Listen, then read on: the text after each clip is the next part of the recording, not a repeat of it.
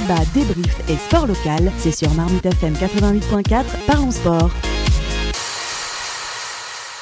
Je voudrais qu'on fasse un petit point avant euh, l'avis général de tout le monde sur cette édition.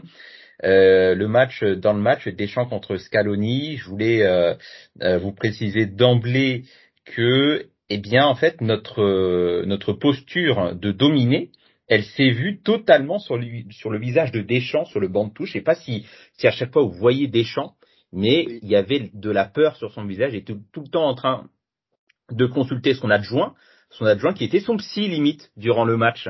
Euh, vraiment, enfin, je pense que c'était marquant on voit vraiment le contraste. Euh, enfin, il était à l'image de son équipe et son équipe était à son image à lui. Contrairement à, à, Scaloni, euh, le coach argentin.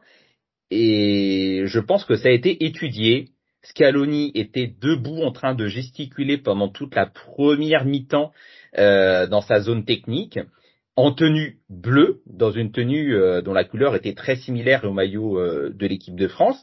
Et à chaque fois que Théo Hernandez Mbappé ou Rabiot était sur ce côté-là, il était là en train de, gesticuler. Moi, je pense que si tu que si euh, es sur un terrain et que tu vois quelqu'un qui bouge, qui a la même euh, tunique que toi en termes de couleur, bah, je pense que ça, ça gêne. Enfin, tout ça pour vous dire que Scaloni a été plus vicieux que Deschamps. en tout cas. Les analyses sont un, sont un, peu faciles. Après, euh, bon, Deschamps, il a toujours beaucoup euh, discuté avec euh, Guy Stéphane. Hein. Ils sont toujours tous les deux. Et d'ailleurs, quand ça a réussi, je trouve que c'est beau aussi de voir un, un binôme s'entendre aussi bien, discuter autant. et mais là, c'était non-stop. C'était voilà. il a, là, vraiment, il, il, a eu une, une séance de psy gratuite, le gars. On est, non, en fait, le truc, c'est que d'habitude, on voit, on sent pas la peur dans ses yeux. C'est là où moi, pour moi, il y a eu un, une rupture de lien de confiance. Et c'est pour ça qu'il a voulu, dès la 40e, 45e, sortir Giroud et c'est là où du coup les discussions avec Guy Stéphane on les interprète différemment. Après moi j'ai trouvé qu'effectivement Scaloni a été très bon au début parce que l'Argentine a fait une très bonne première mi-temps puis nous on a fait une très mauvaise donc du coup je sais pas trop qui était fort et qui était faible en fait. Après moi j'ai l'impression je sais pas vous euh, et je sais pas dire si euh, si j'ai raison mais euh, la sortie de Di Maria moi, Di Maria, excellent match, ah incroyable. euh, il était euh, phénoménal. D'ailleurs, j'aimerais bien qu'avec le PSG, il continue comme ça sur la fin de saison. Bah, il est au PSG, donc ça va être compliqué. Mais euh, malheureusement. C'est Julie, elle s'est que dans FIFA, en fait. Ouais, voilà, c'est ça, c'est que dans FIFA, il est toujours dedans. Julie, elle est Non, mais bref. En tout cas, euh, qu'est-ce qu'on disait? Di Maria, Di Maria, il a fait un excellent, euh, une excellente, euh, enfin un excellent match. Et je sais que quand il le sort, je me dis, hm, il s'avoue vaincu un peu trop vite. Enfin, il s'avoue euh, euh vainqueur un peu trop, vite. voilà, victorieux un peu trop vite. Et je pense que c'est un, un, des tournants du match aussi. Ouais, Freddy, tu voulais intervenir, vas-y. Euh, ouais, je voulais, je voulais intervenir.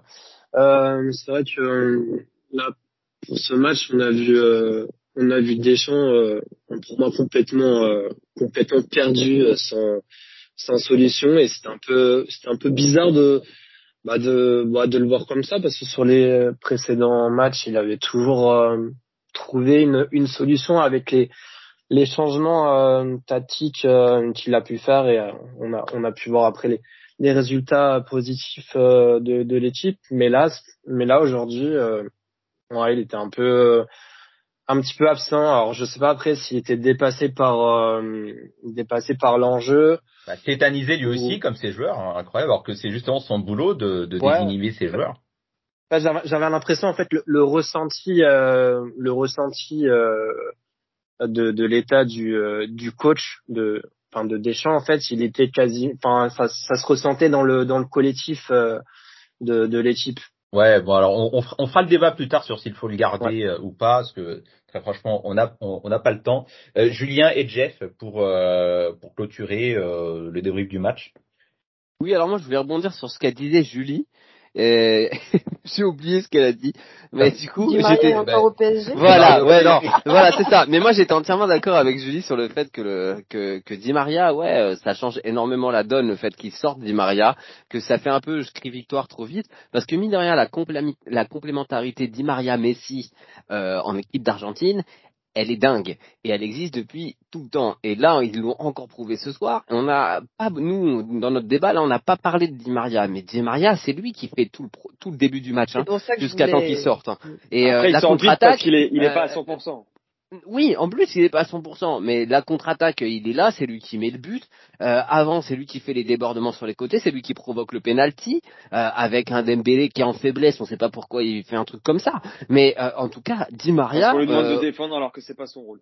Ouais, Ouais, ouais, c'est ça. juste- juste- Mais bon, il y a quand même, que là, il y a on quand est même sur un deux autres défenseurs. euh, Il a Deschamps, deux autres Scaloni, défenseurs devant Di Maria quand même. euh, Il n'était pas obligé de mettre un, un petit truc. euh, voilà, bref. En tout cas, euh, Di Maria, c'est lui qui a tenu l'équipe d'Argentine avant Messi, hein, ce soir au départ. Après, Messi a mis des buts, certes, mais Di Maria, euh, pour moi, c'est le meilleur homme de l'Argentine.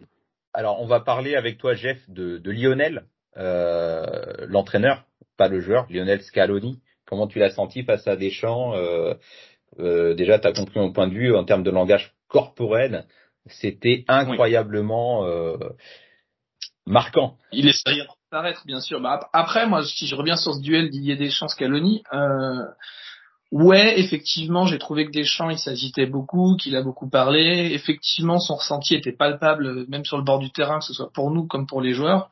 Maintenant, il se retrouve aussi à aligner une- son équipe type, qui est au final euh, sombre. Donc c'est normal qu'il qu'il réfléchisse, Ouais. qu'il parle avec son Il a plus de adjoint. cartouches.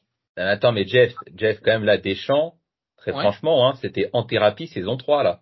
Ah, complètement. Il on sentait la panique. Maintenant, j'ai trouvé ça aussi, du coup, bien qu'il qu'il ait le courage de faire des changements à la 45e. Scaloni, effectivement, de son côté, lui est calme, mais son équipe mène 2-0. Euh, Mais oui, qu'on- totalement. Martin recule et là il a mis un petit peu de temps avant de réagir aussi de son côté. Donc euh, je pense que si c'est la France qui mène 2-0, le calme de Scaloni, euh, on l'aurait pas vu comme ça. Ouais, tout à fait. Après, l'intelligence de Scaloni, ça a toujours été aussi de s'adapter euh, au changement de Deschamps. À chaque fois que Deschamps faisait rentrer un joueur, Scaloni attendait euh, 5-6 minutes et il en faisait rentrer un autre. Oui. Il est dans une position de réponse en fait, ce qui est beaucoup plus Voilà, avantageux. Exactement. Voilà. Ah bah oui, totalement. C'est Oui, l'avantage. mais parce que, bah, mais parce que c'est c'est sa maîtrise du terrain aussi, du jeu sur le terrain, qui a fait qu'il était dans cette position-là. Parce que euh, forcément derrière, euh, si si tu gagnes pas, que t'es pas que t'es pas devant, bah, quand, tant que t'es devant, t'as pas besoin de faire tes changements, t'es tranquille. C'est l'autre de répondre. Donc techniquement, il- c'est c'est stratégiquement bien joué quoi.